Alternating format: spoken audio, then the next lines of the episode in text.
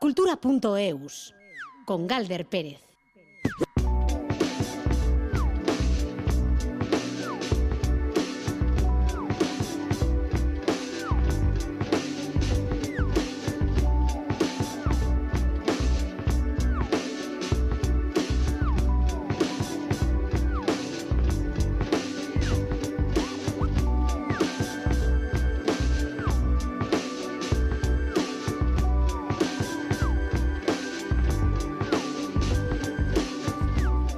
Caixo, Arrachaldeón, Gustío y Cermodús, jueves, jueves frío en esta víspera del Día de San Sebastián. Hoy vamos a hablar de premios de teatro, de teatro breve, qué cosas, porque cuando hace 20 años Miquel Martínez, el actor y hostelero, puso en marcha el concurso del Café Bar Bilbao, pues no era muy habitual este formato o no estaba tan expandido por lo menos como lo está ahora. Hoy vamos a conocer los dos trabajos que se han dado a conocer esta mañana, los dos trabajos premiados con sus autores, con Lucho Eguía y con Íñigo Cobo. Otro, otro nombre propio para hoy, el de Coldo Zuazúa, el nuevo presidente de la Federación de Productoras Audiovisuales Independientes, PIAF. Tendremos más teatro como anticipo del estreno el domingo en el Arriola de Elorrio con la nueva obra de Goracada, Kelonia eta Y siendo jueves, no puede faltar Joseba Martín con esa colección de exótica de otros tiempos y de otros lugares, la música que nos trae cada jueves. Quienes tampoco faltan son José Ignacio Revuelta y Alberto Zubeldía al control y Ainara Ortiz en la producción de redacción. Bueno, y hablando de no faltar, en el programa de hoy no, va, no podría faltar Janis Joplin, quien hoy hubiera cumplido 80 años. Pero comenzamos con una fiesta de cumpleaños que se celebra hoy, la de Dolly Parton, la reina del country que cumple hoy 77.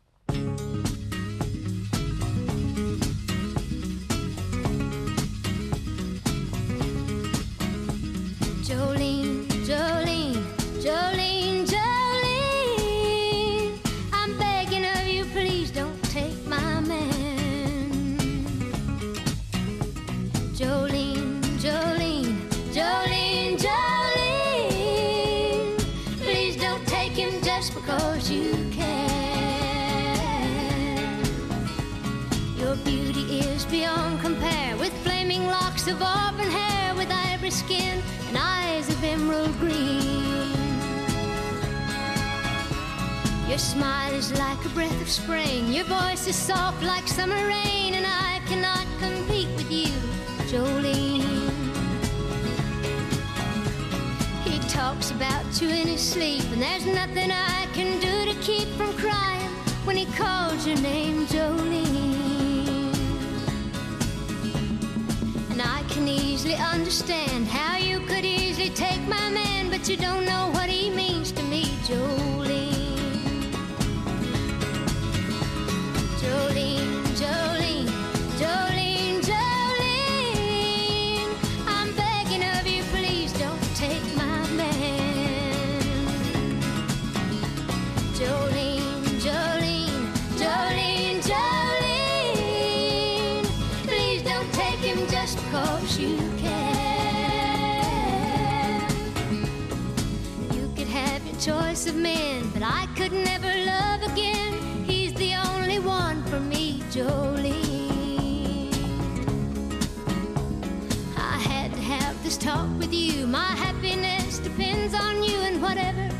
Decide to do, Jolene.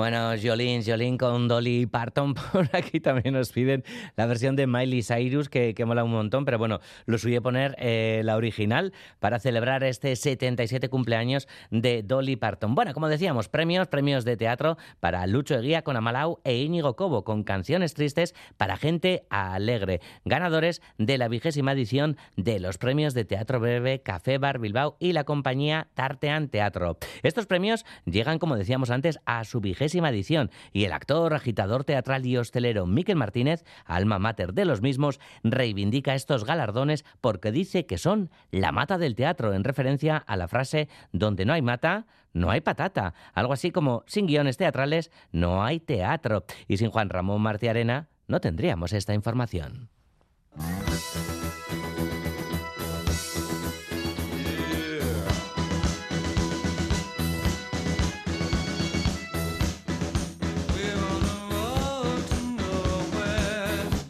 Malau es un monólogo que nos cuenta la historia de un notario que tiene que certificar el suicidio de un cliente suyo que se va a tirar desde el piso 14 de un edificio. Lucho Eguía dice que el suicidio no es la base de la obra enmarcada en el teatro del absurdo, sino que habla de la faceta autodestructiva del ser humano en tono de comedia. Gai ez da suizidioa, suizidio izango litzateke trasfondo datu ingurua, baina bai badu humoria, baina bai badu atzean gogo eta bat, eta da gizonaren ez horren beste alde destruktiboa baizik eta alde autosuntitzailea. Nuz dute gizateriak beti aurrera egin du suntzitzen, ez bakarrik. Eta lendabizikoz ohartu gara gaudela beste fase baten. Eta nik dute azken urteetan horretaz ohartzen ari gara, eta lendabizikoz gizateri moduan guazela programatzen ari garen autosuntziketa batera. Canciones Tristes para Gente Alegre de Íñigo Cobo es una comedia romántica en la que dos personas se encuentran en una comunión tras 30 años sin verse. El cura y la tía de una de las niñas que hacen la comunión. El tema principal es poder estar en paz cada cual con su vida y con las decisiones que se han tomado. Yo creo que el tema principal es el poder estar en paz con lo que has decidido en tu vida, ¿no? Y con las decisiones que has tomado. Y también todas esas versiones que tiene uno mismo, ¿no? todas las fases por las que, pasa uno a lo largo de su vida. Yo ya mis 30 años de, de, corta vida, siento que he tenido como 20 versiones de mí, ¿no? Es un poco nostálgico lo que digo, pero bueno. No es la primera vez que Eguía y Cobo ganan los premios de teatro breve del Café Bar Bilbao y Tartean Teatro A. Eguía lo ganó en 2016 y Cobo un año más tarde. Miquel Martínez afirma que hace dos décadas, cuando se pusieron en marcha estos premios, no imaginaba que llegarían a la vigésima edición. La organización de este premio pues, pues, la hice de una forma muy natural, con muchas ganas y con mucho cariño. No me imaginaba que iba a durar tantos años, sobre todo porque no me imaginaba que iba a estar yo 20 años en este bar. Pero bueno, pues lo de estar trabajando de tabernero 20 años no sé si me alegra mucho, mucho, mucho. Un poquitillo sí, porque el bar me gusta pero sí que me alegra que este premio se haya dado durante 20 años seguidos. Eguía y Cobo han recibido cada uno una placa y 800 euros y será una lectura dramatizada del guion ganador en euskera dentro del Festival del Casco Viejo Lautaniru. Ambos guiones recibirán una pequeña ayuda a la producción para representarlos dentro de las jornadas de teatro breve de Pabellón 6 si hubiera interés por las partes.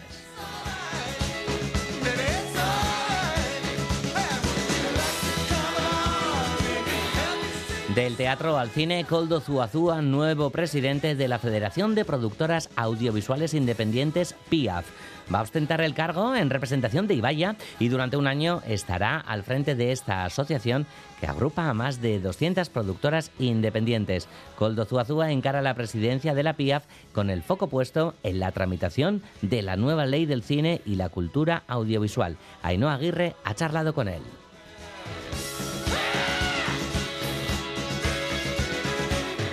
La PIAF se constituyó el año 2019 con el fin de representar y dar voz al sector audiovisual independiente. Está conformado por productoras independientes asociadas a través de organizaciones territoriales federadas, entre las cuales está Ibaya. Coldo Zuazua. Una de las funciones que tiene la, Federación PIAF eh, es de alguna manera defender los derechos de las productoras independientes que representamos de las distintas asociaciones del Estado entonces, ah, estamos ahora con la nueva configuración de la ley del cine. Eh, obviamente, en, la ley del cine se engloban intereses eh, para distintos tipos de producciones, algunas de carácter más comercial, con una intención, pues obviamente más de industria, y otras de carácter más cultural, más independiente, más de minorías. El pasado mes de diciembre, el Consejo de Ministros aprobó el proyecto de la nueva ley del cine y de la cultura audiovisual y solicitó su tramitación parlamentaria por el procedimiento de urgencia. La normativa vigente se aprobó hace 15 años y, según agentes de la industria audiovisual, era necesario actualizarla. Miquel Iceta, ministro de Cultura, decía lo siguiente sobre la nueva ley en una entrevista en la SER. Los productores independientes, que son los que se quejaban de alguna manera de la ley audiovisual, van a encontrar que la definición de productor que vamos a utilizar para las ayudas al cine es muy favorable a su planteamiento. La ley audiovisual lo que plantea son las obligaciones de los prestadores de servicios audiovisuales y la ley del cine lo que va a regular son los criterios de las políticas públicas de fomento a la cinematografía. Aunque la PIAF calificó de positiva la nueva definición incluida en el proyecto de ley, pidió cautela en el sector ante posibles cambios de última hora. Coldo Zuazua ha dicho que estarán alerta y que seguirán trabajando y dando voz a los intereses de los pequeños productores audiovisuales frente a los grandes grupos mediáticos.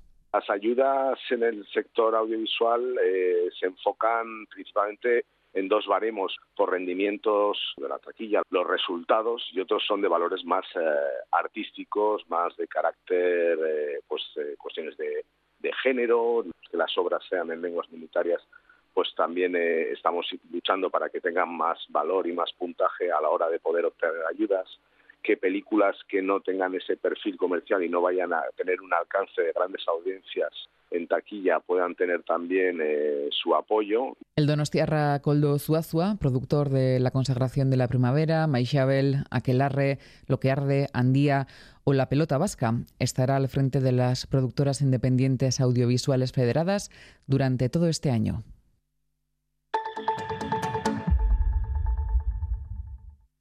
Premio Marcelo Gangoiti. Más de 25 años apoyando el desarrollo de la pequeña y mediana empresa de la margen izquierda y de todo el País Vasco. Musquiz 27 de enero. De la mano de EITB. Vigésima subasta de sementales de alta calidad genética y sanitaria de las razas Limousin, Pirenaica y Charolesa en el centro de testaje de Haya, Guipúzcoa. La cita es este domingo día 22 a partir de las 10 y media de la mañana. Acércate y hazte con un semental para mejorar tu producción, con el patrocinio de la Diputación Foral de Guipúzcoa y el Gobierno Vasco. ¿Tu casa huele a humedad o le salen manchas?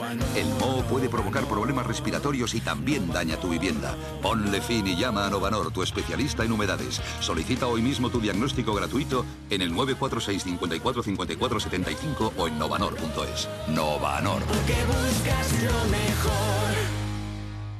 Lacturale, leche de producción integrada. La leche más pura de las vacas más sanas y alimentadas con forraje natural. Calidad superior certificada. Y además, está buenísimo. Lacturale, sabe a salud. Lacturale, Premio Internacional Sabor Superior 2023. Cultura.eus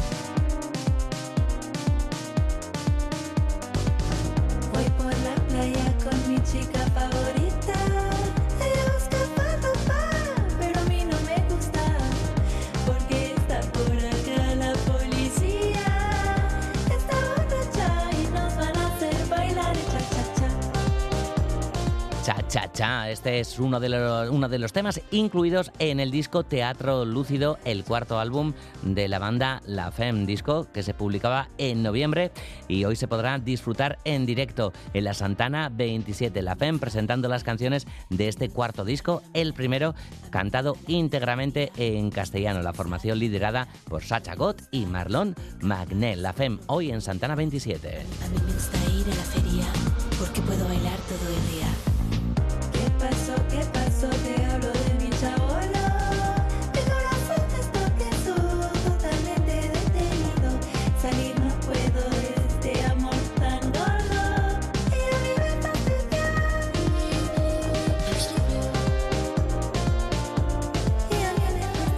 Bueno, y ahora eh, nos vamos a subir a otro escenario, nos vamos a ir a La Riola, al Teatro de, de Lorrio, con Goracada, que va a estrenar el domingo Kelonia de Taichazo. La cosa es que aquí en la radio, pues cuando vamos a entrevistar a alguien, le llamamos por teléfono tal cual, le llaman nuestros compañeros al control, oye, ¿dónde estás? Bueno, eh, y están ensayando, así que eh, le hemos pedido a Alex que, que, se suba al escenario, a Alex Díaz, al director de Goracada, a ver si podemos escuchar un poquito de, de ese ensayo.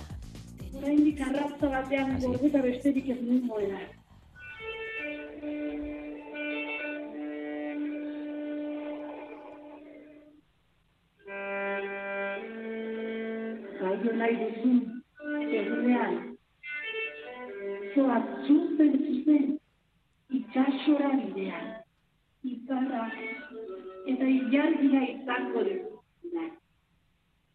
Jakin ezarren, nola iriz itxasora, saiak beharko zara, ondarretan saio horren, Escuchamos a, a Kelonia, que es una pequeña tortuga que nació una noche sin luna en la playa. Nos hemos colado en un ensayo de esta función de teatro que se va a estrenar el domingo. Kelonia eh, Taichasoa están ensayando ahora mismo en el Arriola de Elorrio. Vamos a hablar de, de Kelonia, de esta tortuga que su instinto le dice que debe seguir el reflejo de las estrellas sobre el agua para llegar hasta el mar, pero confundida por las luces de la ciudad, la pequeña tortuga se adentra sin saberlo en un mundo completamente diferente. Y ya escuchábamos ahora mismo a, a Nerea, a la actriz protagonista, pues eh, con- interpretando la, función con toda esa poesía Nerea Ariz Navarreta que, guarda el texto del que a continuación vamos a hablar y además del texto todas las imágenes que propone Goracada Teatro con esta nueva función. Alex Díaz es el director. Caiso Alex, Arracha León. Eso, Arrachaldeón. Oye, Alex, que, ha sido mágico este momento, el de colarnos aquí en, en la radio, en, en un Sí. ensayo. Pues esto es lo que tiene un poco el teatro, ¿no? Este, este punto de magia, además que, que hemos tenido la suerte y ha sido un poco el azar, ¿no? De que en el momento que, que, que ha sonado el teléfono, que estábamos pendientes de él, yo me he quedado un poco rezagado, eh, eh, dando, tomando un apunte para luego transmitírselo después del ensayo, un apunte de dirección, y es un momento así como muy onírico, muy bonito, donde la tortuga madre le habla le habla a la hija, ¿no? Y le recuerda lo que lo que tú has comentado al principio, ¿no? De que siga la luz de las estrellas y tal, ¿no? Y ha sido un momento así como muy bonito, muy mágico. También a mí me ha emocionado, ¿no? Cómo la radio ha entrado a, al, a- al teatro y al escenario y ha podido recoger este momento tan bonito, ¿no? Pues Sí. muchas gracias. No, gracias, gracias, gracias a, a todo el equipo de, de Goracada, porque sí, ha sido uno de esos preciosos momentos que, que nos eh, regala la radio. Des- eh, también hemos escuchado la música. Bueno, vamos a ir hablando poquito a poquito a poco de, de Kelonia Taichasa. Como decimos, el domingo eh, estrenáis esta, esta nueva función llena de imágenes, teatro de, de objetos, de intérpretes, música y, y con un texto de la dramaturga y titiritera catalana Dora, Cantero, que es una garantía cuando, cuando hablamos de, del teatro de, de las cosas, mezclando dramaturgia visual y demás. Y además vuelve con las tortugas. Hace poquito hablábamos con, con ella aquí en Cultura.eus cuando estaban en Titirijay sobre el tiempo de, de- las tortugas, ¿verdad? Ah, ¿Qué tiene eh, aquí la, la tortuga Kelonia, Alex? Pues mira, eh, tengo que, que, como tú bien has dicho, y como ya es una mujer que, que en Euskadi, por suerte, hemos tenido la suerte de, disfrutar de su maravilloso espectáculo, El tiempo de las tortugas, pues esto es lo que dio pie a que yo pudiera con- contactar un poco con ella. Yo, claro, Adora es una mujer que en el mundo, la gente que nos movemos alrededor del teatro de objetos, teatro de, de títeres, es una mujer que, que empieza a despuntar, lleva muchos años trabajando, empezó muy joven y, está aquí en el campo teatral, sobre todo del mundo del objeto y la poesía visual, pues, pues está entrando, ¿no? Entonces yo de repente leí un artículo de que ella iba a, a- a levantar un espectáculo del tiempo de las tortugas y tal, y dije, joder, yo estaba pensando ya en el nuevo proyecto de Goracada y yo había leído un cuento sobre de una autora colombiana, una un cuentito muy pequeñito sobre una historia de una tortuga que se había perdido en la selva y tal, de Margarita Londoño, ¿no? Y dije, joder, pues qué historia más, más chula. Digo, esto nos puede dar pie a, a crear una historia, ¿no? Y en este momento que yo pienso en la palabra tortuga y, me, y, y- conozco este cuento, eh, leo la noticia de que Dora Cantero eh, va a presentar un espectáculo Las Tortugas. Dije, esta es la mía.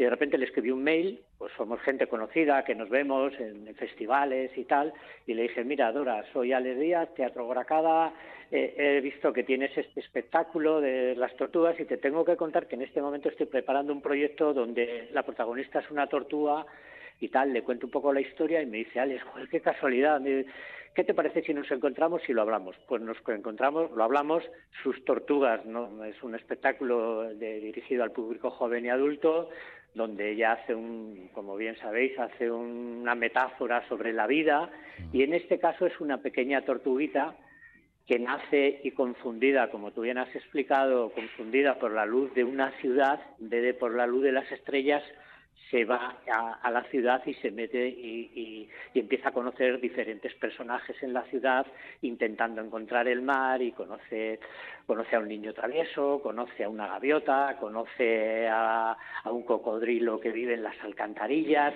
vive una aventura, ¿no? Lo que estamos haciendo es un pequeño viaje iniciático de una tortuga que va transitando por una ciudad hasta que llega hasta que llega de nuevo al mar, ¿no? Entonces ella me propuso crear una dramaturgia nueva y, y- y filtrarla a través del teatro de objetos y, y así con una parte poética tanto en el texto y la- luego la parte musical, ¿no? Eso fue lo que nos hizo a los dos por decir venga adelante, ¿no? Vamos a embarcarnos en una nueva aventura. Yo creo que, que, que a Dora en su momento le hicimos la, misma pregunta. ¿Qué te sientes tú más, eh, Alex? eh, ¿Un caparazón con esa autoprotección y corazas y demás? ¿O más erizo en este mundo, sacando los pinchos para afuera? Bueno, e- e- en este momento, en este mundo es fácil sentirse erizo, por otro lado, por la rabia, ¿no? Por- porque está el- es un mundo que está un poco enrabietado, ¿no? Hay guerras, hay desastres ecológicos y es como que te sale la rabia, pero a la vez también necesitas un caparazón donde protegerte, ¿no? Yo creo que es una de las dos cosas, pero pero en este caso que estamos hablando de tortugas, me voy a quedar un poquito con el Claro, caparazón, claro. pero aunque le salgan un poquito los pinchos. Vale. Bueno, eh, hablamos también, eh, habláis en la función, ¿verdad? Eh, de, en Kelonia Taichaso de esa dicotomía eh, natural o antinatural, el asfalto presente en esta historia, ¿no? La gran ciudad es una amenaza, Alex. No, no, no lo es. Lo que pasa es que te encuentras lo que le pasa a Kelonia, eh, que se encuentra en un mundo desconocido, ¿no? Pero, pero no es que sea una amenaza como tal, pero sí te hace vivir momentos de tensión, ¿no? Ante lo desconocido siempre nos ponemos un poco como a la defensiva, ¿no? Entonces, no, yo no lo veo como una amenaza. Además, yo considero que las ciudades son sitios encantadores y maravillosos con sus pros y sus contras, ¿no? Pero no, no, no es una amenaza. Mm. Bueno, lo que sí tiene este Kelonia Taichasoa e- es el estilo Gorakada, algo muy, muy difícil de conseguir también, que eso requiere mucho tiempo, Alex, muchísima creación, eh, como su que en situ en Guisona también, eh, una obra muy poética y también con, bueno, mm, con trasfondo, trasfondo ecologista también, además de poético y superhumano, ¿no? Sí, sí, sí. Es yo si hay algo que he pretendido en estos casi 35 años que llevo en esta profesión es intentar mantener mi identidad independiente. Cuando digo mi identidad, eh, una identidad artística. Eh, eh, independientemente de los equipos de trabajo con los que esté, ¿no? Eh, hay veces que he estado muchos años trabajando con un equipo con un equipo un poco más estable, pero siempre hay entradas y salidas de personajes o de personas, perdón, de personas que vienen a aportarte algo nuevo, o bien desde la escritura, o bien desde la dirección, o bien desde la interpretación, desde la desde la parte musical, desde la parte más visual, ¿no? Siempre intento que en los proyectos de Gorakada haya suceda eso porque eso es lo que te genera re- re- buscar cosas nuevas, ¿no? Y ese aporte que te aporta esta persona nueva desde el ámbito en que te llegue o desde la dirección o desde la desde la iluminación, eso te hace crear cosas nuevas, pero a su vez intentar que este mundo visual, poético y de objetos lo tengamos y siga presente en los espectáculos de Gorakada. Hay un homenaje, hay un auto-homenaje en este Kelonia de Taichasoa, digo, al ambientarlo, ¿no? Entre, entre las bambalinas de un teatro. Pues sí, mira, eso hay, que- te, voy a decir la verdad y lo tengo que decir en favor de Dora. Dora me dijo, Alex, pues qué, cosa más bonita que esta magia que, que la que estamos buscando la encontremos entre los bastidores de un teatro, ¿no?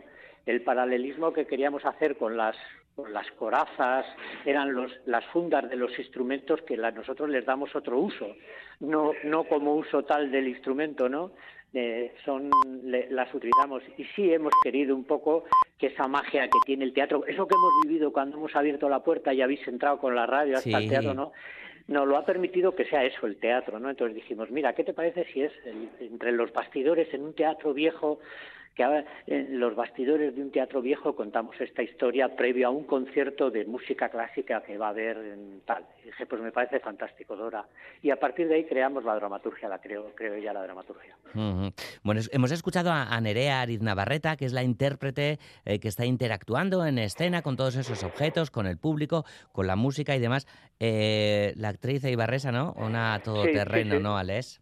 Sí, sí, una mujer, por suerte ya había participado en un anterior espectáculo en Goracala y quedó un poco pendiente. Nerea llegó a hacer una sustitución en una adaptación que tuvimos de un, que tenemos de un Pinocho y, y dije, mira, Nerea, tiene que llegar el momento en que tenemos que crear algo juntos, ¿no? Porque hubo, hay química, hay una manera de entender el teatro en común y a mí había algo importante que quería decir eh, en los espectáculos de Goracada siempre hemos tenido la apertura de público a, la- a las personas que iba dirigido siempre han sido un poquito a partir de seis años. Y, quería bajar un poco, abrir un poco más el espectro al público un poquito más joven y la trayectoria de Nerea, que viene de muchos años de trabajo con teatro familiar, independientemente que ha trabajado con compañías, es su propia compañía también, lo que nos aportaba, lo que me aportaba Nerea es que venía a un mundo donde estaba muy acostumbrada a tratar con este público un poco más joven y entonces eso es la que ya dije, bueno, Nerea, proyecto Kelonia eh, está a tu, a tu favor. Mm. Y a Maider López también escuchábamos, ¿no? Interpretando las Sí. piezas de, de Fran Lasuen. Qué maravilla lo que hemos escuchado, Sí. Alex. Pues sí, sí, yo creo que eh, hablar de Fran Lasuen es hablar de, de historia en el teatro, ¿no? De música en escena, desde un punto de vista más teatral. Y en este, y en este caso, Fran eh, lo que ha hecho es hacer una composición ayudado por, por la gran intérprete que es Maider con su viola y entre los dos han creado un espacio sonoro y unos temas musicales preciosos, ¿verdad? También decir de Maider, que es una persona cercana a la compañía, era muy, muy fan de Goracada cuando acudía a ver nuestros espectáculos, ¿no? Y cuando le llamé para proponerle que trabajara en Goracada, porque estuve viendo un trabajo de ella, donde trabajaban y tal, y dije, fue un encuentro muy bonito, ¿no? Y se ha creado un equipo de trabajo que somos muchas personas los que estamos alrededor de un espectáculo, iluminación, música, técnicos, actores, actrices, diseñadores de escenografía, eh, dramaturgo, dirección, dirección artística, autoría. Bueno, en fin, somos un equipo inmenso y grande, del- de, lo cual estoy muy satisfecho con, con el resultado, además. Mm. Agradecemos además a, a todo ese equipo que, que nos haya abierto las puertas, las ondas en este caso, porque Alex, de verdad que hemos vivido un momento súper mágico. Eh, que quería, queríamos cerrar preguntándote a ver si crees que son más necesarios que nunca, ¿no? Espectáculos como este, como Kelonia e Taichasua, con, con ese canto a la amistad tan presente y en estos tiempos, ¿no? Los que vivíamos antes hablando Sí. de erizos, tortugas y demás, ¿no? Son más necesarios que nunca este tipo de... Sí, sí, sí, siempre han sido necesarios, pero en este momento, como hablábamos un poco al principio, donde, donde la naturaleza, la- las personas, la gente nos está dando avisos de que hay algo que estamos haciendo mal entre todos, ¿no? Y, tener, tener estos atisbos de esperanza, mostrar al, futuro que nos viene más inmediato, que es el público al que lo dirigimos, ¿no? Que, que puedan sentir de que, de que hay que cuidar un poquito este tipo de cosas y olvidarnos de, de- todo esto que nos rodea y que llevamos unos años duros, ¿no? Con, con las pandemias, con las guerras, con, con el maltrato a la naturaleza, ¿no? Pues sacar estas pequeñas píldoras que a la gente le pueda sensibilizar un poco, pues, pues siempre ayudará, ¿no? Y encima hacerlo desde un punto de vista, pues divertido, con humor, con imaginación, hacerle al público que imagine. Pues bueno, es, es una burbujita en la que entras y te aísla un poco de todo esto que tenemos por ahí afuera, ¿no? Con lo que tenemos que convivir y tendremos que convivir siempre. Pero si ayudamos en algo, pues bienvenido será. Pues esa burbuja echará a andar, echará a rodar este domingo en el Orrio, en el Arriola Antzoquia, el estreno de Kelonia eta Itxasoa de Gorakada Teatroa. Su director artístico es Alex Díaz y esta tarde ha estado en cultura.eus. Alex, lo dicho, es que ricasco y mucha mierda para el estreno del domingo, compañero. Vale, muchas gracias, eh, muchas gracias a vosotros y por preocuparos de dar visibilidad al teatro y a las artes escénicas. Es que ricasco Lander, eta, bueno, es que ricasco Danori. Bai, gero arte, agur. Bai, agur, agur. donde me ves, tengo la fuerza de todos los vientos. Aquí donde me ves, tengo en el cuerpo mil guerras. Los arqueros a tiro,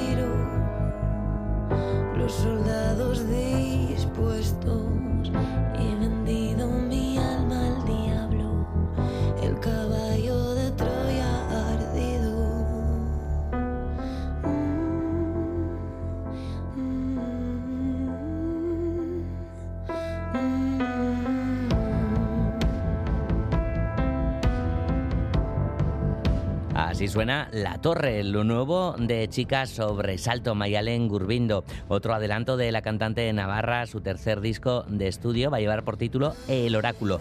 Todavía no tiene fecha, pero sí que se espera para este 2023. De momento nos quedamos aquí con La Torre.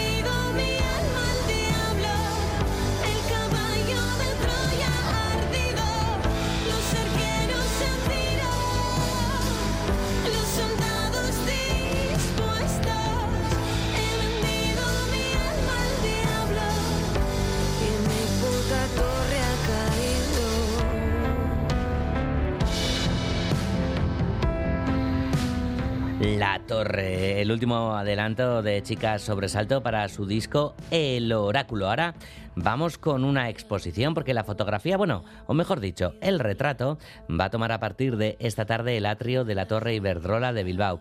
Y quien firma todos estos retratos bajo el título de Retratos con Luz es la basauritarra Victoria Iglesias, una de las retratistas de prensa más reputadas del panorama estatal. Iker Zabala ha conversado con ella sobre sus obras más emblemáticas, su estilo y su evolución en estas últimas tres décadas.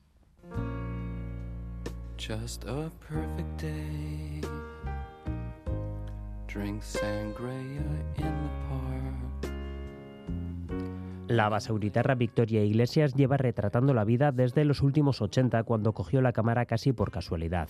Centenares de personajes han pasado por su objetivo hasta llegar a ser una de las retratistas más célebres del Estado. Algunos de sus disparos más inmortales se podrán ver en la Torre Iberdrola de Bilbao en una muestra titulada Retratos con Luz. Victoria Iglesias. Son cinco retratos a dimensiones bastante considerables y luego hay un collage como con otros 20. Todas estas fotografías son retratos que sí es verdad que van resumiendo un poco mi carrera, ¿no? Y casi todas las fotografías dan cuenta de un método de trabajo que se basa más en la chispa del momento que en la planificación sosegada. que estas imágenes están hechas fuera del estudio de un fotógrafo, con lo cual se juega mucho con la improvisación, con la luz siempre, pero con, con, con esa luz que también se va buscando según las distintas situaciones con las que te puedes encontrar. Como ejemplo, la portada del libro que acompaña la muestra, una foto de Lou Reed con su chupa de cuero y gafas oscuras. Su expresión es enigmática, pero se lleva el dedo a los labios, como si solicitara silencio. De fondo, el cielo azul pugna como puede para dejarse ver entre las nubes aparentemente dices, oh, pues parece una foto de estudio, parece que está pensada. Es una foto que está propiciada a raíz de una rueda de prensa y me encargan una portada. Entonces digo, oh, ¿cómo voy a hacer una portada en una rueda de prensa? Entonces yo decido llevarme una Hasselblad, se acerca a mí, me dice, con esta cámara vas a hacer unas fotos maravillosas. Pues para mí unos minutos es en realidad una ventana y lo compenso con la luz del flash y hago como cuatro disparos. Limpiaba el agua del río como la estrella de la Claro que no todas las fotos son tan espontáneas. El primero de los retratos del libro es de Camarón de la Isla, concentrado en encenderse el cigarro. Se recoge con exactitud el momento en el que el mechero toca la punta del cigarrillo. Camarón está vestido de rojo, el fondo está oscuro y de hecho la mitad de su cara está entre tinieblas. Eso fue en el aeropuerto de Atlanta. Después de venir desde la clínica Mayo, donde estuvimos con él como 10 días, teníamos que intentar que nos recibiera, dejarse fotografiar y crear esa complicidad, la famosa frase, échame la foto, y yo se la he hecho, y es un momento mágico. Con los años la, la vuelvo a ver y es fantástica, ¿no? Penélope Cruz, Alaska, Asgar Farhadi, Antonio López o Noah Gordon son algunos de los numerosos retratos que hay en el libro. Distintos todos entre sí, pues la historia de cada una es siempre distinta.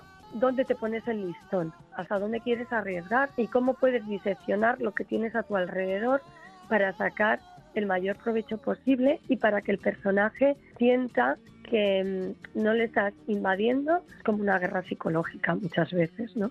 Por lo que asevera Iglesias, se ha movido siempre entre lo efímero y lo eterno. Eh, lo que yo veo es la sensación que me da el arte de retratar en sí mismo, ¿no? Me enseña lo que es la caducidad de la vida y por otra lo que nos puede hacer eternos, ¿no? El libro con los retratos de Victoria Iglesias, editado por Fotobolsillo, está ya a la venta.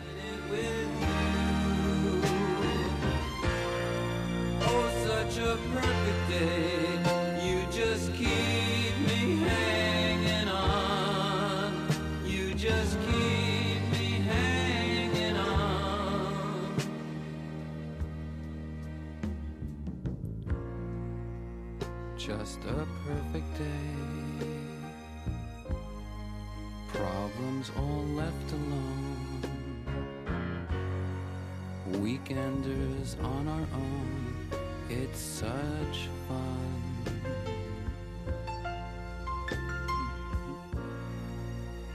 Just a perfect day. You made me forget myself. I thought I was someone else, someone good.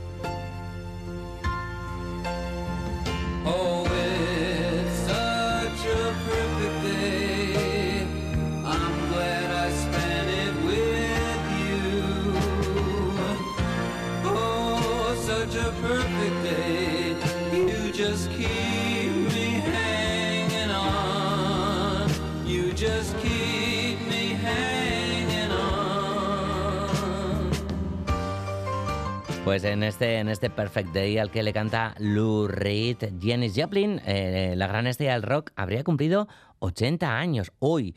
Destacó en la escena musical, como no, de los años 60 con su voz poderosa y carismática, además de la intensidad con la que cantaba. A los 27 años fallecía por sobredosis en un apartahotel de Hollywood. Ainhoa Aguirre nos la trae hoy a cultura.eus. Janis Joplin, one of the better known singers in the world of rock music, was found dead in her Hollywood apartment last night. The cause of death was said to be an overdose of drugs.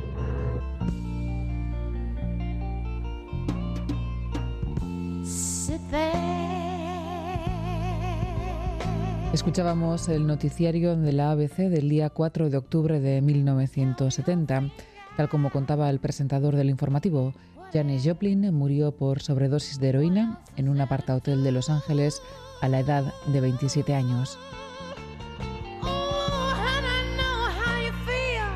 Fuera del hotel estaba aparcado su psicodélico y colorista coche, un Porsche pintado a mano por su amigo Dave Richards, en el que aparecían retratados los miembros de su banda junto a un frondoso valle del norte de California, el ojo de Dios, pasajes de la historia del universo y el signo de Capricornio, bajo el cual nació Janis Joplin el 19 de enero de 1943.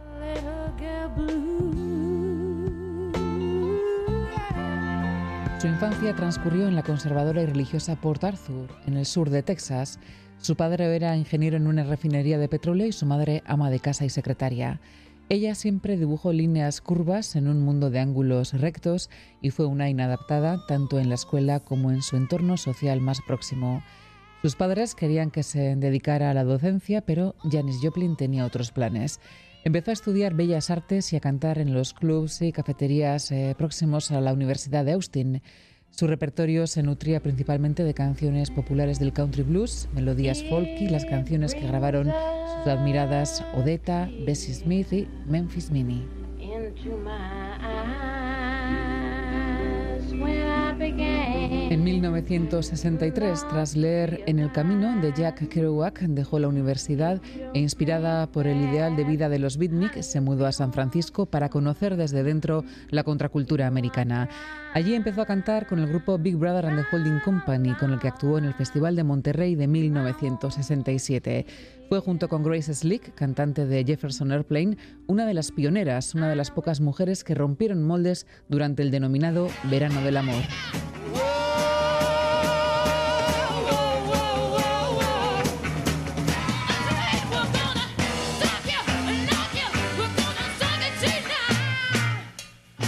La actuación de Monterrey fue el inicio de su exitosa carrera. Con el álbum Cheap Thrills saltaron a lo alto de las listas de ventas y el single Piece of My Heart, versión de una canción que ya había grabado Erma Franklin, alcanzó el número 12 del Billboard. La revista Time escribió sobre Janis que era la cantante más potente del emergente movimiento del rock blanco y distintos medios se hicieron eco de su apasionada manera de cantar y su arrolladora presencia en el escenario. La suya era una voz rota, casi un alarido ronco que expresaba dolor y rabia, también delicadeza y ternura. En palabras de B.B. King, una chica blanca que cantaba blues como los negros.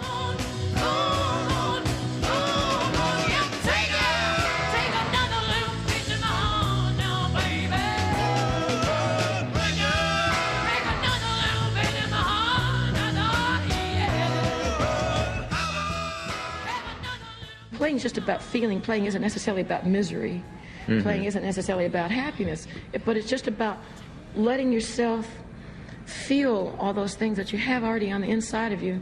That's the only reason I can sing is because I just close my eyes and let all those things that are inside just come out.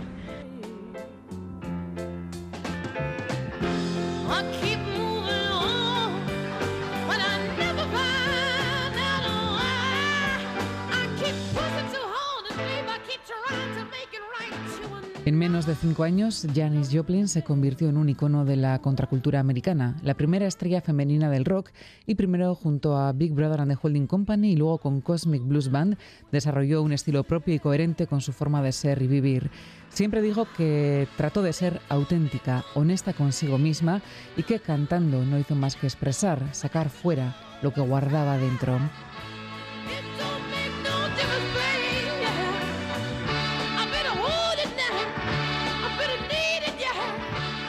Cuando falleció a la edad de 27 años, unos 15 días después de que lo hiciera su amigo Jimi Hendrix, Janis Joplin estaba grabando el disco Pearl con su nueva banda Full Tilt Boogie Band. Este disco se publicó tras su muerte y es una de las grandes perlas musicales del siglo XX. Busted flat in Baton Rouge, waiting for a train, and I was feeling near faded as my jeans. Bobby thumbed a diesel down just before it rained and rode us all the way to New Orleans. I pulled my harpoon out of my dirty red bandana. I was playing soft while Bobby. El recuerdo hoy a Janis Joplin en cultura.eus de Radio Euskadi en el 80 aniversario de su nacimiento. Y más música porque se acerca al estudio Joseba Martín. Exótica, viaje musical en cultura.eus, con Joseba Martín.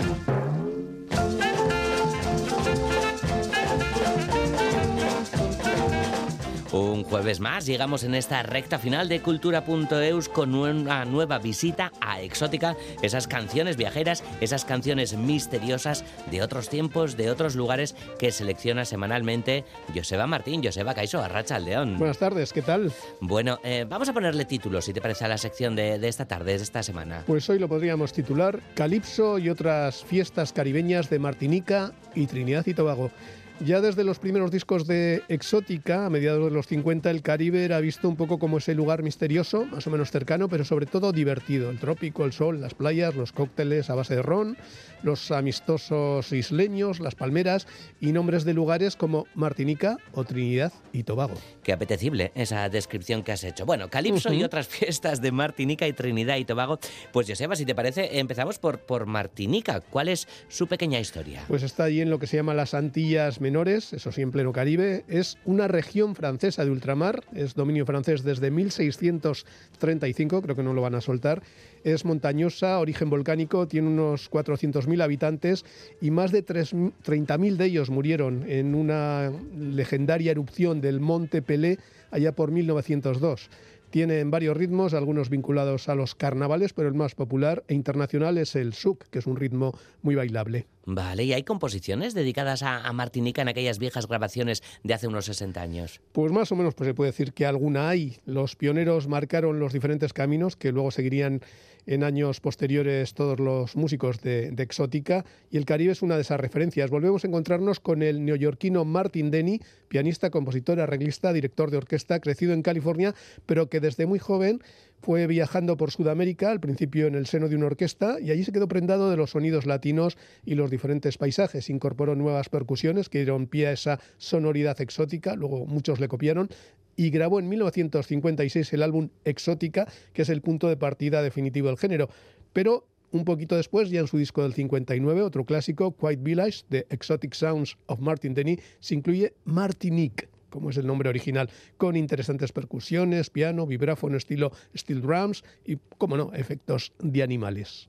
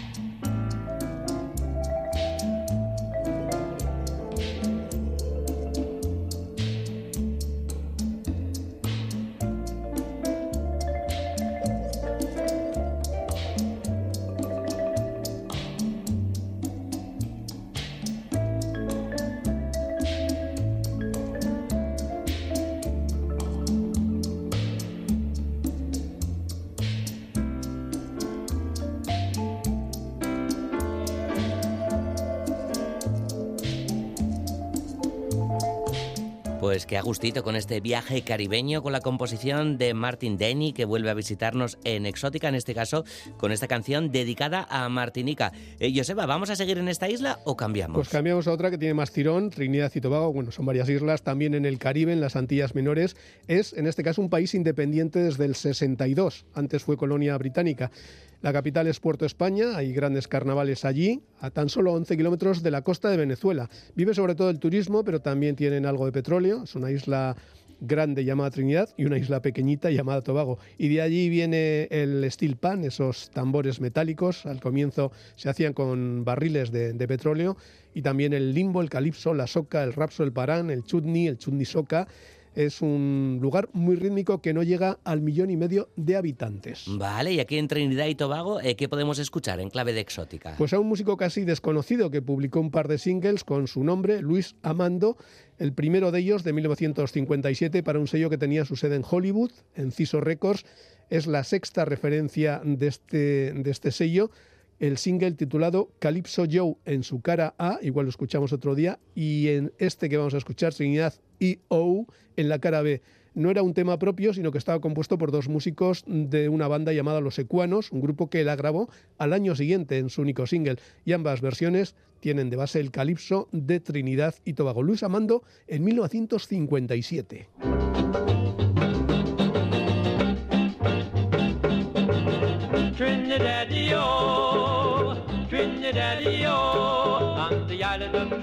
They all sing of a certain lad who plays a new calypso beat that has them dancing in the street. Trinidad-o, Trinidad-o, you ought to hear him go. Trinidad-o. Then one day in Savular confiscated his steel guitar. Said his music was criminal, cause it was not traditional. Courthouse the judge he say that the jury will hear him play. They will settle the argument Is he guilty or innocent? Trinidad-o, oh, Trinidad-o, oh, you ought to hear him go. Trinidad-o. Oh.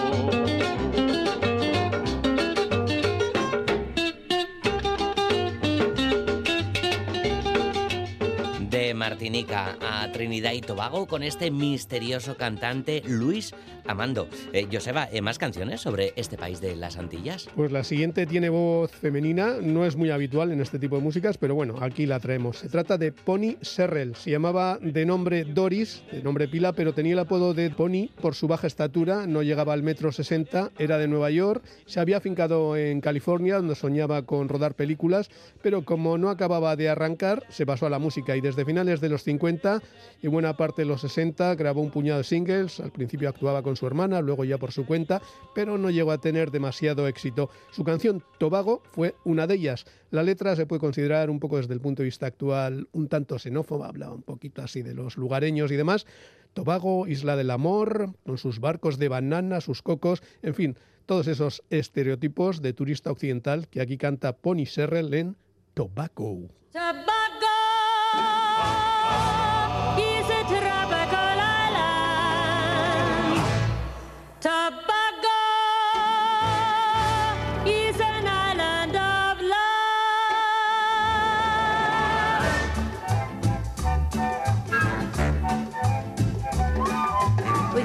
Banana boats. We got no coconuts. We got no coffee beans. We have commodity, commodity love. We don't do the mambo. We don't do the tango. We don't do calypso. We have activity, activity, love.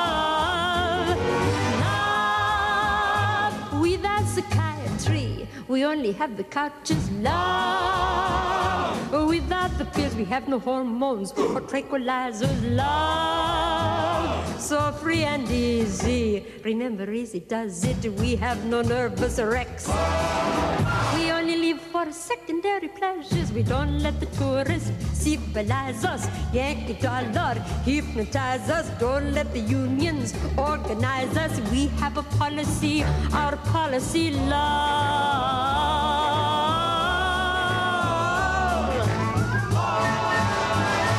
Who needs? Oh, the couches. Out with the pills, the hormones, tranquilizers. Oh, easy does it.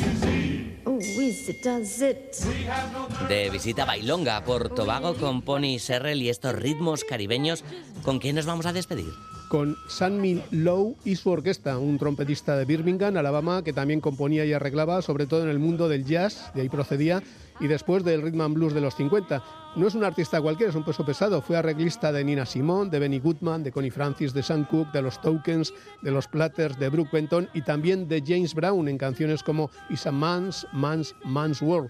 Pero aquí tenemos a Sammy Lowe en formato exótica con esta pieza titulada Rock Calypso Mambo Cha, los ritmos latinos del Caribe, en una única composición con el refuerzo de un coro masculino que repite el título una y otra vez con diversas sorpresas a medida que va avanzando la composición. Vale, vale, bueno, pues que con esto nos, nos vamos a despedir con este mestizaje caribeño a cargo de la orquesta de Sammy Love, el orgullo local de Alabama. La semana que viene, más exótica con Joseba Martín. Joseba, ondo pasatas, que ricasco. Ondo pasa, suquere, que arte. Y mañana más cultura.eus, claro, nos vamos con Love y Arte.